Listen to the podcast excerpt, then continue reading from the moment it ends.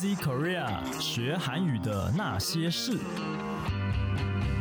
这是 Easy Korea 编辑部制作的 Podcast 节目，每周一集陪你学韩语。我们有很多趣味的单元，会教你韩语绘画，介绍韩国文化，和你谈韩语学习方法、韩检考试、流行娱乐等各种话题。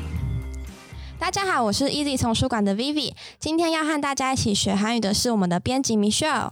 嗨，大家好。Hello，好，那今天呢，我就是帮 Jerry 代班这样子，主持人的第一次就献给 Easy Korea 了。对，那接下来呢，我们有就是跟冯小琴老师合作的一个新单元，叫做韩国民间传统故事。那我们当初啊，在跟冯小琴老师讨论的时候呢，其实老师他自己就有提到说，因为他自己有在研究韩国的传统故事，那他在研究的过程中呢，其实他发现了许多，诶，这些明明在韩国很家喻户晓的故事啊，但是为什么台湾人几乎都不知道呢？所以啊，我们才会有这个单元。那现在我们就一起来听听看吧。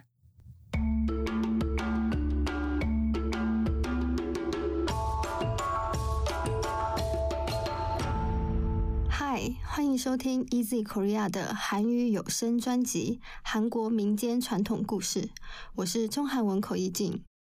今天要说的故事是韩国版的《灰姑娘》黄豆与红豆，韩文是空吹帕吹 전。 全世界各地皆有仙女奇缘的传说。在医疗不发达的年代，生产是许多女人的鬼门关，因此后母与妓女、后母虐待妓女的故事更是非常普遍。除了我们耳熟能详的欧洲灰姑娘之外，中国也有唐代小说收录了名为《叶县》的灰姑娘故事。那韩国的灰姑娘，则是今天要说的黄豆与红豆。故事由来不详，作者也不明，代代口耳相传下来，最后在朝鲜年代写成小说。小说中还有明确的时间、地点与人物的名字哦。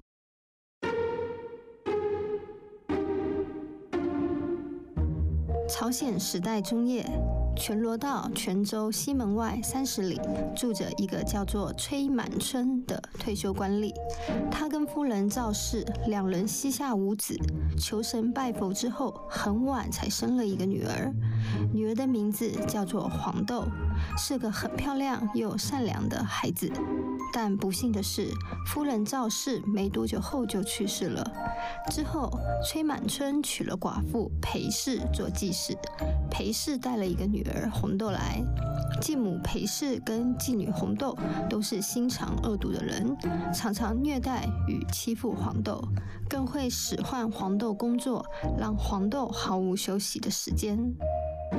有一天，继母叫黄豆与红豆做事，她要求姐姐黄豆去整理很难整理的石头地，却只吩咐妹妹红豆去整理轻松的沙地。同时，继母给了红豆铁锄头，给了黄豆木头做的锄头。黄豆拿着木锄头去整理石头地，没多久木锄头就坏掉了。黄豆看着坏掉的木锄头，想到自己做不完工作会被继母责骂，就害怕的呜呜哭了起来。这时候，有只黑牛忽然出现了。黑牛说：“黄豆，黄豆，别哭泣，我来帮你。”黑牛瞬间就把地整理好了。某天，村子内亲戚家要举行一场盛大的宴会，继母与妹妹红豆穿上漂亮的衣服去参加，黄豆也想跟去，但是继母吩咐她要做很多工作，她要黄豆倒满水缸的水，要倒完十担米，还要织完布才能出门。黄豆很认真的打水，却发现怎么样都倒不满水缸。原来水缸没有底，水不断的漏出去。黄豆不知道该怎么办，只好无力地坐下来，呜呜地哭了起来。这时候，有只蛤蟆忽然爬了出来。蛤蟆说：“黄豆，黄豆，别哭泣，我来帮你。”蛤蟆用它宽阔的背把水缸堵住，黄豆很顺利地将水缸的水装满了。接着，黄豆开始捣米。但是十担的米堆积得像小山一样高，不管黄豆再怎么倒，都倒不完。黄豆又再次无力地坐下，呜呜哭泣了。这时候，有群麻雀忽然飞了过来。麻雀们说：“黄豆，黄豆，别哭泣，我们来帮你。”麻雀们用尖尖的鸟嘴嘟嘟嘟的，一下子就把稻米都倒完了。黄豆振作起来，开始织布。他想着赶快织完布就能去参加宴会了，但没想到布也是怎么样都织不完。这时候，有位美丽的仙女翩翩地出现了，还拿着美丽的绸缎衣服和漂亮的花鞋给黄豆。仙女说：“黄豆，黄豆，我来帮你织布，你快穿上漂亮的衣服和花鞋去参加宴会吧。”穿上绸缎衣服和花鞋的黄豆看起来就像仙女一样美丽。她开心地赶出门，要去参加亲戚家的宴会。就在路过一条小溪的时候，前方出现了一行官府的人，原来是官吏出巡，正要闲人退避。黄豆吓了一跳，不小心掉了一只花鞋到水里，但他来不及捡起鞋子，就匆忙离开了。官府的大人捡起了黄豆的花鞋，看着黄豆美丽的身影越跑越远。大人对官兵手下说：“我要娶花鞋的主人做我的夫人，你们拿着鞋子去帮我找他。”穿着美丽绸缎衣服的黄豆一出现在宴会上，就被继母看到了。继母不希望漂亮的黄豆被众人看见，就把他赶到厨房去帮忙。不久后，四处寻找花鞋主人的官兵也来到了宴会现场。在宣布花鞋主人会是大人妻子的消息后，宴会内的少女们都疯狂地争先恐后来试鞋子，但没有一个人是合脚的。妹妹红豆也拼了命的要把自己的脚塞进去，却仍然失败了。此时，有一个官兵发现，在厨房的黄豆，并也请黄豆试穿看看。结果，黄豆刚刚好套上了花鞋。官兵们终于找到花鞋的主人，大人很开心的娶了黄豆做他的夫人。给儿童看的童话故事，通常会在这里画上句点。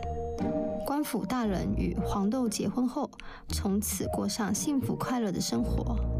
但是，原版故事并没有到此就结束哦。继母与妹妹红豆非常嫉妒嫁给大人的黄豆，他们想出了超级恶毒的计划，要害死黄豆，再让红豆替代黄豆成为大人的妻子。趁着大人不在家的时候。妹妹红豆跑去拜访姐姐黄豆，并且假意要跟姐姐道歉，约姐姐去莲花池一起洗澡。在趁着进入莲花池的时候，把姐姐溺死在池子里。接着，妹妹红豆穿上姐姐黄豆的衣服，假扮成姐姐的样子回到了家。大人晚上回到家，看到自己的妻子长得不一样，还问妻子：“你的脸怎么了？”怎么跟平常不一样呢？红豆就骗大人说：“我今天不小心盖着席子在太阳底下睡着了，被太阳晒伤，所以才看起来不一样。”就这样，大人被骗了过去。某天，大人在莲花池畔散步的时候，发现了一朵特别大、特别漂亮的莲花。大人就将莲花摘下来，带回家去装饰新房。原来莲花是黄豆灵魂的化身。当大人不在的时候，黄豆的鬼魂就从莲花中冒出来，打算对红豆复仇。然而，即使姐姐红豆变成了鬼，还是打不过红豆妹妹。红豆趁机把莲花拿到厨房，丢到灶里烧毁。莲花被烧成了一颗珠子。正好隔壁的婆婆来厨房借火种。婆婆看到了漂亮的珠子，就把珠子带回家。回到婆婆家，珠子化为黄豆的灵魂，跟婆婆哭诉自己被继母与红豆妹妹害死的故事。婆婆就决定要帮助黄豆。婆婆邀请大人来家中吃晚餐。并且故意给了大人一长一短的筷子。当大人要夹菜的时候，发现筷子不成双，很难使用，并要问着婆婆知客。黄豆的鬼魂就出现，悠悠地说：“您看得出来筷子不成双，为什么不知道人也不成双呢？”黄豆告诉大人自己被红豆妹妹溺死在莲花池的事，大人非常的生气，当场命人逮捕红豆，同时派人去挖开莲花池，果然在池子中找到了黄豆的尸体。然后意想不到的奇迹发生了，在婆婆家的黄豆灵魂瞬间消失，而死去的黄豆尸体竟然开始呼吸。脸色变得红润，黄豆就这样活了过来。罪证确凿的红豆儿被朝廷处死，大人还将红豆的尸体送还给继母。继母知道自己跟女儿做的坏事被揭穿了，也知道自己会不得好死，就活生生被吓死了。故事中的两大反派从此领了便当。而大人跟黄豆后来还生了儿子女儿，从此过上幸福快乐的生活。那黄豆的父亲崔满春呢，在第二个老婆死了之后，这次他认真的找了一个善良娴熟的女子，有欢喜的迎娶了新的太太，也过上幸福快乐的生活。故事到此结束。传统故事都有文以载道的目的。黄豆与红豆也是想要告诉大家，善良又辛勤工作的人，总有一天能够过上好日子。但以现代人的眼光来看这个故事的话，我觉得它其实告诉了我们三个教训。第一个就是，男人都是眼瞎的，大人分辨不出自己的老婆被取代了，爸爸不知道女儿被虐待。第二个就是男人死了，老婆永远都可以娶新的。最后一个呢，则是爱哭泣又美丽的女人会受到动物的帮助，还能够死而复生哦。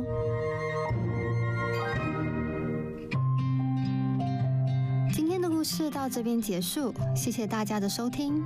，Hello 足球收 come s 你的，接下来也会有其他的故事，敬请期待。拜拜。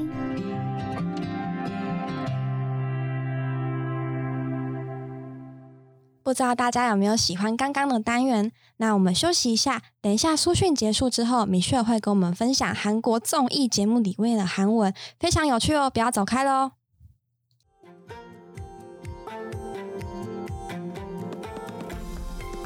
好，来推荐一下近期 Easy Korea 的新书，六月出版的这一本是 Hot Topic 新韩检 Top Two 中高级阅读速成攻略。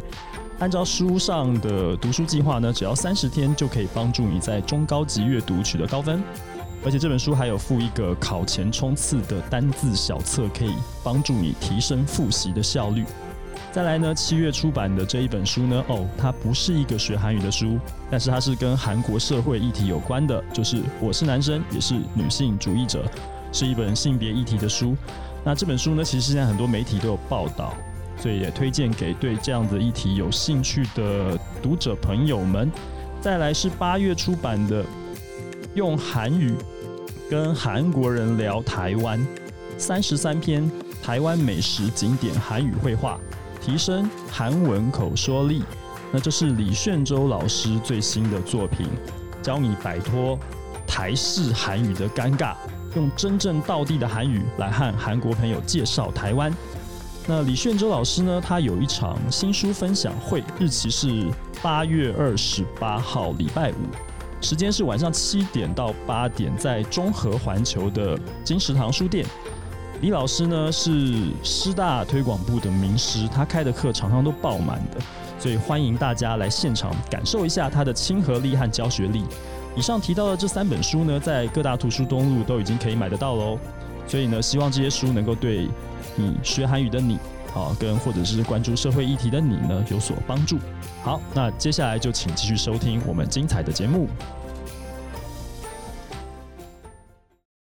那今天呢，Michelle 呢要来跟我们分享，就是一个韩国综艺节目里面的韩文。那不知道大家有没有看过一个节目吼，叫做《非首脑会谈》。那其实已经有一段时间了，然后据说现在在 Netflix 上面其实也都找到哦。那明秀，你们可以跟我分享一下，就是非首脑会谈是个什么样的节目吗？嗯，其实它就是一个邀请很多外国人一起来讨论一些话题的谈话性节目，这样子。那我个人觉得这个节目非常适合学韩语的人听，因为基本上虽然说来的人都是外国人啦，也许可能大家如果很在乎腔调的话，嗯，腔调部分可以先不用太。着执着没有关系，但至少他们使用的词汇都是一些嗯比较日常生活中比较会用到的。然后字幕的部分，因为像综艺节目也都会有那种大字报嘛，所以其实也可以从那当中学到一些单字。那我们今天的内容啊，其实也是从这个节目里面，就是一些就是他们讲的话，或是一些他们提到的词，然后去做一点点的教学这样子。那我们就先简单来介绍一下这个。节目名称吧，我觉得它节目名称也很有梗诶，就是它的韩文叫做“皮虫上会谈”。对，那“皮虫上”就是呃非，它有两个意思。第一个意思，非首脑会谈的话，其实叫做“非顶上”的意思。顶上就是嗯，就是。各国的首脑的意思，所以如果一般我们讲首脑会谈都是从商会谈，但是因为他们是搞笑节目嘛，所以加一个 P 就是非，所以就是他们不是首脑会谈，非首脑会谈。那嗯嗯，那它有另外一个谐音叫做就双关，是不正常会谈，因为从商也是正常的汉字音这样子。对对啊，好，就是谢谢米雪友，就是帮我们这么详细的解说这个的。标题，那我们这一集的节目呢，其实适合给就是韩检大概三级以上的人，就是可以开始看这样子。那因为呢，这个节目在网络上面就是都找得到。那其实就像。刚刚不是有提到说会在 Netflix 上面也可以看到吗？因为现在 Netflix 上面就是也都可以开双字幕了，所以如果有兴趣的朋友们，其实你们也可以在 Netflix 上面看，就是开双字幕，然后可以把里面的一些韩文的单字啊，就都记下来，这样子就是对于韩语学习是非常有帮助的。那另外呢，就是我们今天这个节目提到的所有的韩文的单字啊，也都会在那个标题下面，就是有一个简介栏会放在那边，那大家也可以在 Easy Code 上面就是找到我们完整的文字这样。那米歇尔今天想要跟我们分享的第一句韩文，这个是什么呢？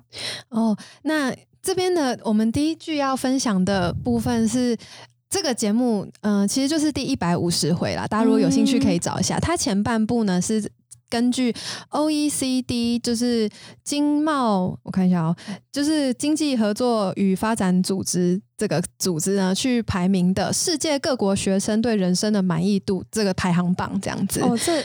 这这个还蛮有趣的调查哎，对，而且是学生对人生的幸福满意度这样子哦。对，好，那我们就来看一下他的讲法，叫做세계학생삶의만족 도。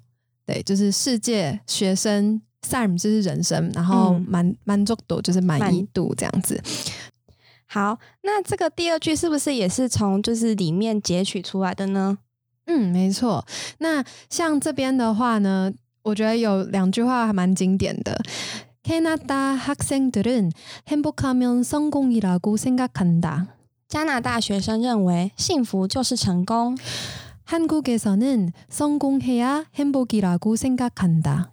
在韩国则认为成功就是幸福，对啊，这个 还蛮有趣的哎，就是两个是颠倒过来的哎，就是韩国的话是认为成功我们才是一切，但是加拿大他们觉得成功就是我们开心的幸福这样子。对，就是说你如果先活得很幸福的话，其实你就是成功了这样子。对，这还蛮有哲理的。对，真的，所以也难怪压力很大。当然，我们亚洲真的韩国、日本啊、台湾啊，就是中国大陆应该都是这样子。嗯，对啊。哎，那接下来第三句也是里面的吗？对啊，就是呃，这边的话是呃，我先讲一下前面的那个部分好了，因为前面是说加拿大他还没有看到，就是加拿大的那个代表他还没有看到排名的时候，他就觉得加拿大应该是很前面，但其实后面这边呃，其实有更多就是欧洲国家是排在跟他比他更前面的，对对对对，像我们就来看一下下一句，OK。 조사에 따르면 대부분 스위스 학생들이 시험 볼 때 아주 느긋하고 긴장하지도 않아요. 根据调查，大部分的瑞士学生考试时都很悠哉的不紧张。 학생들이 선생님한테서 받은 학업에 대한 압박이 적다. 学生很少会受到来自学老师的学业压力。 对哎，这个真的就是在亚洲是没有办法做到的事情呢。就是我们从小就是填鸭式的教育，对啊，真的很难想象考试为什么可以很悠哉不紧张，是什么心态？考试是每个人的噩梦吧？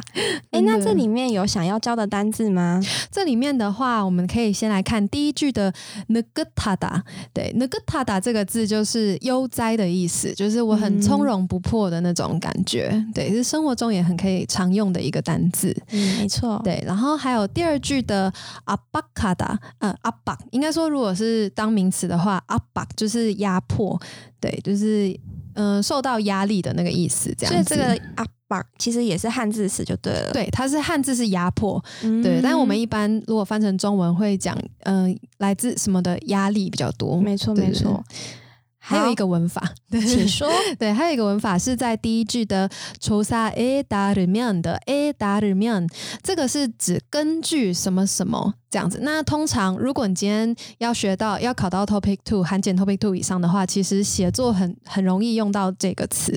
就是如果说你看着图表，然后你要想根据图表、根据报道、根据调查什么之类的，你就可以写某某 A 达里面什么什么 A 达里面这样子，就用根据什么什么。那前面是不是只能接名词？对，没错，前面只能接名词。对，那请大家记得哦，其实含检的写作里面真的很常出现，就是什么图表题啊，就是。我觉得这个剧情其实背下来，就是在于写韩检考韩检考试的写作上面，其实很大的帮助的。嗯，好，那接下来呢？接下来是墨西哥。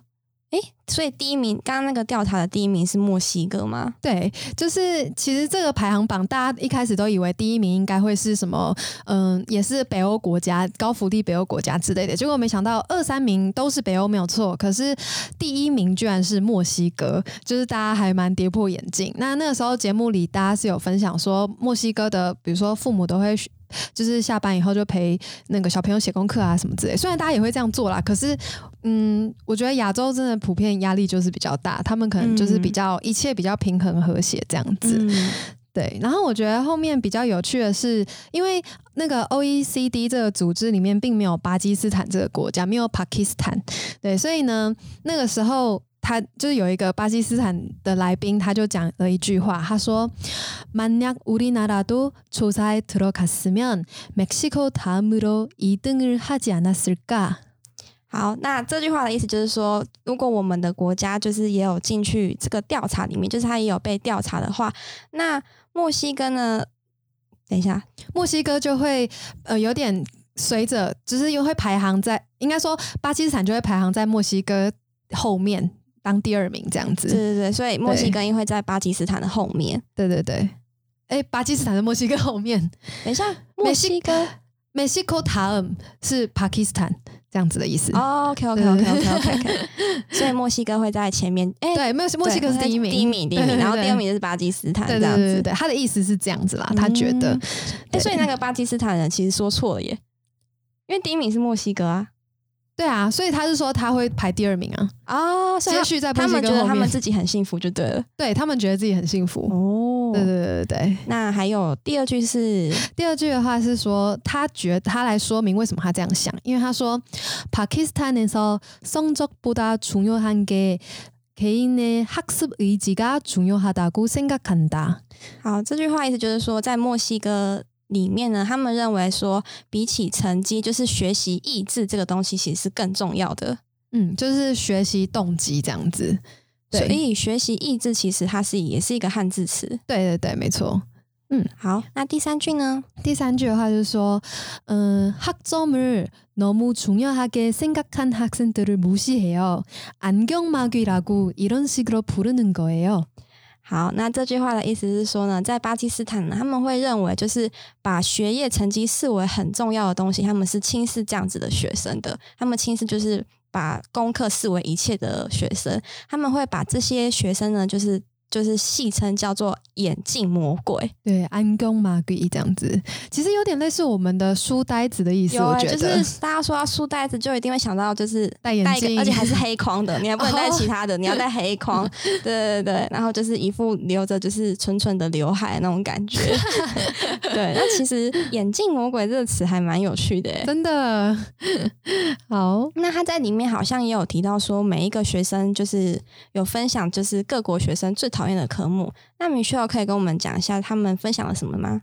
没错，他们有分享说，呃，한국에서 수포자라고呃수포자라는 말이 있다，这样在韩国有“数抛者”的这个说法，它就是指放弃数学的人。 네, 수학을 포기하는 자의 준말이에요. 네, 那这个就是 수학을 포기하는 자，就是放弃数学的人的全全部的写法嘛。那它就是简称为 super 자。那也有另外一个讲法叫做수학포기 자，就是把它全部都是名词型，就是直接数学抛弃者这样子。嗯对对对，所以再更简称 super 자所以它有两层的简称。哦，对对对，那第二句日本的话呢？日本的话呢，则是呃，일본은역포자역사포기자。 好，这句话就是说，在日本的话，就是历史抛弃者，就是立抛者。对，所以其实日本历史是很难，是不是？他们是说，他们觉得，因为日文大家知道说外来语就要用那个片哎。片假名去嗯拼，片假名就是说，如果是日本的东西是平假名拼一般嘛，但是片假名就是比较硬，然后都是拼外来语。可是你们大家应该也知道，日文的发音比较没有那么多元，所以当他们拼到外国人的名字又有卷舌音又有什么的时候，那个音节就超级长的，所以他们觉得那些历史名人的名字哦超难背，甚至连老师都会写错哦。我觉得这点真的超好笑。所以他们其实不是历史不好，只是因为他们不会念而已嘛来，就是真就是背不起来，因为太难念了。对，可是考试会考啊，所以他们就很讨厌这个东西。那他们为什么不要统一，就是修正一下？这样也太好笑了吧要？要怎么修正？就是全部都弄成嗯，哎、那叫什么评价名吗？没办法、啊，这个就是一个他们语言的的规则啊，这样子。就像我们可能说什么马可波罗啊这种的。对对对对对，嗯类似这样子。OK OK，对呀、好，那这个节目呢，后面是不是还有就是关于动物的讨论啊？对，没错。他们的第二部分呢，就是排行榜讲完之后，就进入了一个小小的辩论。通常我们讲讨论是辩论的意思，这样就会有正反两方。那嗯这时候就出现了另外一个人，然后他就来分享了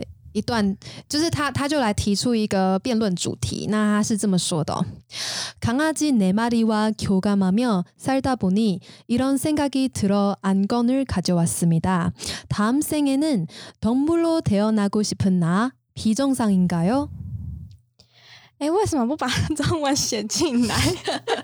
我要现场啊！好了，我自己翻，就是因为我想我自己看懂，我就想说算了，拜谁。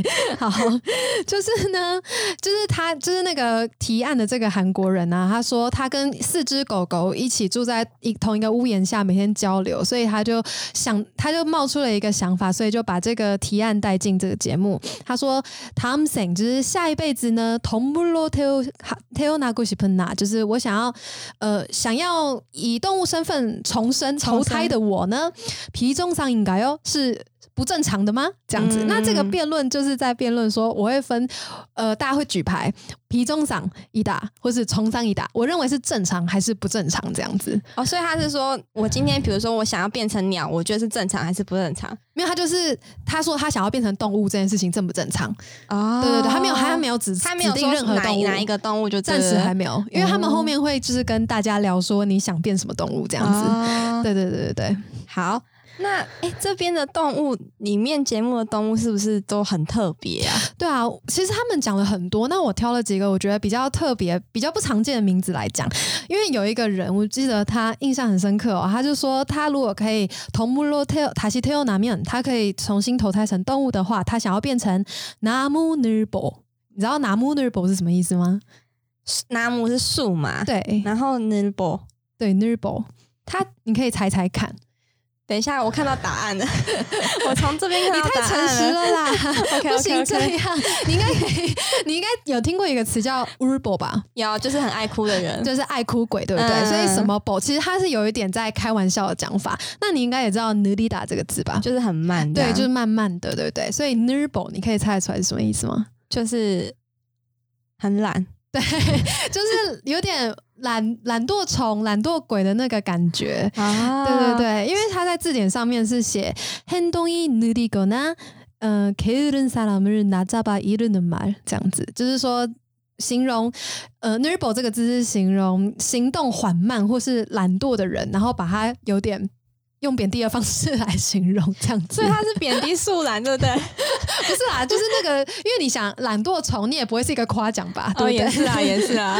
嗯啊，所以前面就是加个拿姆，就变成树懒了，对，没错，所以这个词 namunerable 就是树懒的意思。还蛮有趣的。我们平常其实基本基本上不会学到关于树懒这个韩文单字，对，但是树懒这个动物最近真的非常夯哎、它其实很可爱，真的很可爱，看的很疗愈。而且会一直想到迪妹。哎，弟妹，我们不知道我们这个节目有没有弟妹的粉丝，就是欢迎去跟就是弟妹讲一下这样子。什么？就是跟他讲他的韩文名字可以叫 namunerable 吗？可以啊，可以啊，他这样就有韩文名字了。什么啊？对啊，对啊，对啊。哎，那阿迪要叫什么？我也不知道。还有像是树懒的哥哥 namunerable 欧巴，欧巴。因为我们帮阿弟跟弟妹取好名字了。傻眼，不要这样，人家要是生气怎么办？呃，没关系，他是我们出版社的作者啊。啊，也是。对啊，对啊，对啊。好，那第二个单字的话叫做什么呢？对，因为后来也提到说，有很多动物呢，现在都面临了灭亡的危机哦，所以嗯这边就学到一个字叫做멸종위기。 灭亡危机。对，那米尔种的话，它其实就是呃灭种的汉字，那 v i 就是危机。危机，对对对。OK，好，那第三个单字呢？第三个呃，第三个部分的话，它其实后面就是在跟大家聊说每个国家有什么样的象征动物。对，所以我们来看象征动物这个字叫做桑金同木。对，桑景一样是象征，然后通母就是动物，对，就是非常好联想吧，嗯发音也很像真的是，非常、啊很像，真的就是各种汉字音。真的。好，那第四个，这个好好好少见哦。对，因为这个，呃，我看一下，因为因为这个字，应该说，我觉得这个动物本身就是很少见的吗？我们好像很少去特别学一些鸟类的名称吧？不会，对，真的就是很多其实我连中文的鸟都不知道怎么讲。这是什么鸟？对，就是哎这这这就是一个鸟。所以你今天有没有看到我的准备的稿子，就觉得很鸟？有，所以说，我以我以为你要说什么，我已经把有说出去了。好，的确是很多鸟类啦。好，好，那我们介绍下一个鸟类呢，是美国的象征动物，叫做 Himori Suri。白头海鸥，对，这真的很难想象哎。是白头海鸥的话是。是比一般的海鸥还要再大的那一种吗？诶，其实我体型方面我没有很确定，但是 Himori 这个字，“hin” 就是白色的的意思，嗯那 Mori 就是头，所以 Himori 就是白头。那后面的苏里其实好像蛮常用在一些讲鸟类的时候，对，什么什么苏里就是跟什么什么鸟类有关，所以书里其实不是鸥的意思，不是海鸥的意思 因为还有别的鸟，但是它的中文不是海鸥。哦对，所以呃，这个可能还要再研究一下他们的分类方可式。是让我想到那个 苏利哈达，就是修理，哦，苏我觉得对啊是一样海鸥修理嘛对，被海鸥修理，这样大家会比较好记，就是被鸟修理这样子。什么东西？真的我们真的蛮鸟。教大家就是鸟鸟鸟的记忆法。对对。OK，那下一个的话是德国的象征动物，是不是？对，那德国的象征动物呢，还蛮妙的，叫做 u r i 秃鹫。对，没错，它的中文叫秃鹫，那就跟刚刚的海鸥一样，它也有苏里这个音，可是就嗯不是海鸥这样子。嗯对，那我个人觉得这个有一个比较 OK，就是比较好的联想法，就是你知道德国的韩文叫什么吗？德国对 t u 吗？，Togir Togir，、哦 t o g i 啊，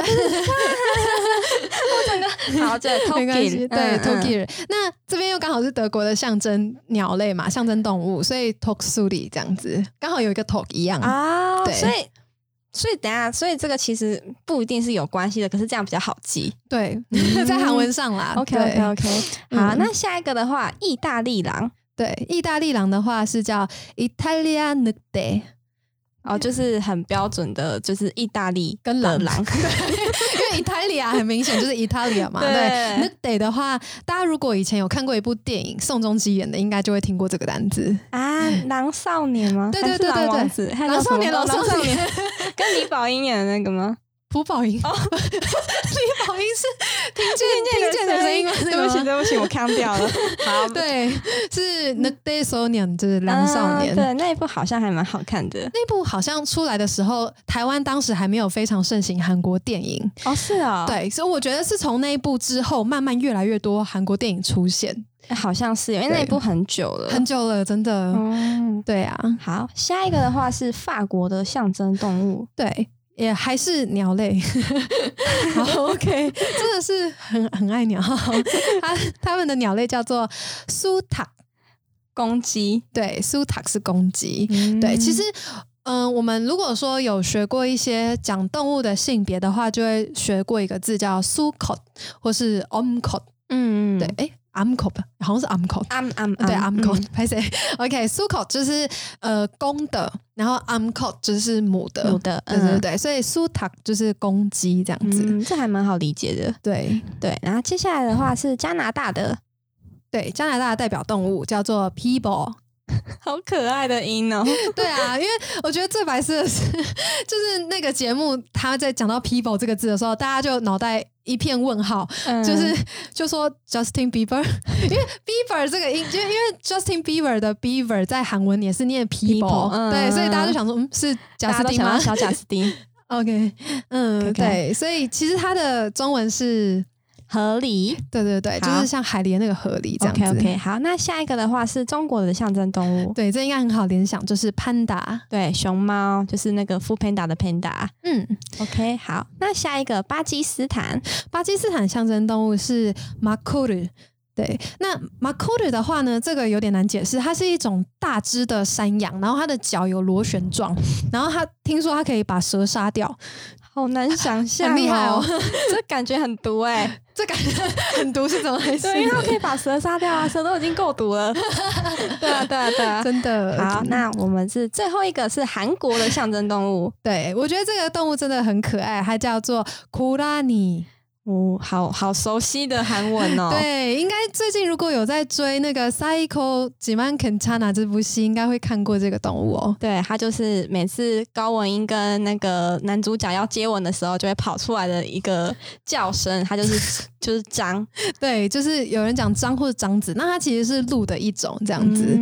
对，OK。好，那我们可以请米歇尔，就是帮我们把最后面的象征动物的韩文念过一遍吗？好的，那就先从。从树懒的话，先从树懒开始吗？好，树懒。나무늘보好，树懒。然后흰머리수리白头海鸥。독수리秃鹫。이탈리아늑대意大利狼。수탉公鸡。비버河狸。판다熊猫。마쿠르这个是什么？这个中文某种大山羊。某种大山羊。好，코라니张。 好，以上就是我们今天的内容。那我们今天呢，就是介绍就是世界各国学生就是对人生的满意度。那我们就是可以很明显的看出来，就是呃亚洲的国家呢，其实比欧洲的国家好像压力更大一点。那在第二个小单元呢，我们就介绍了一些象征的动物，然后也跟大家分享很多我们可能平常课本上面不会出现的韩文的动物的单字这样子。那希望今天的内容呢，就是可以对大家有帮助。那如果大家对这个非首脑会谈这个节目有兴趣的话，也欢迎大家就是自己在 Netflix 上面找。好，如果你喜欢我们的节目，欢迎你加入 Easy Korea 脸书粉丝专业。想要订阅或是追踪这个节目都很简单，无论你是使用手机、平板还是电脑，都可以在 Sound On、Spotify、Apple Podcast、Google Podcast 和 Easy Course 上面找到 Easy Korea 学韩语的那些事。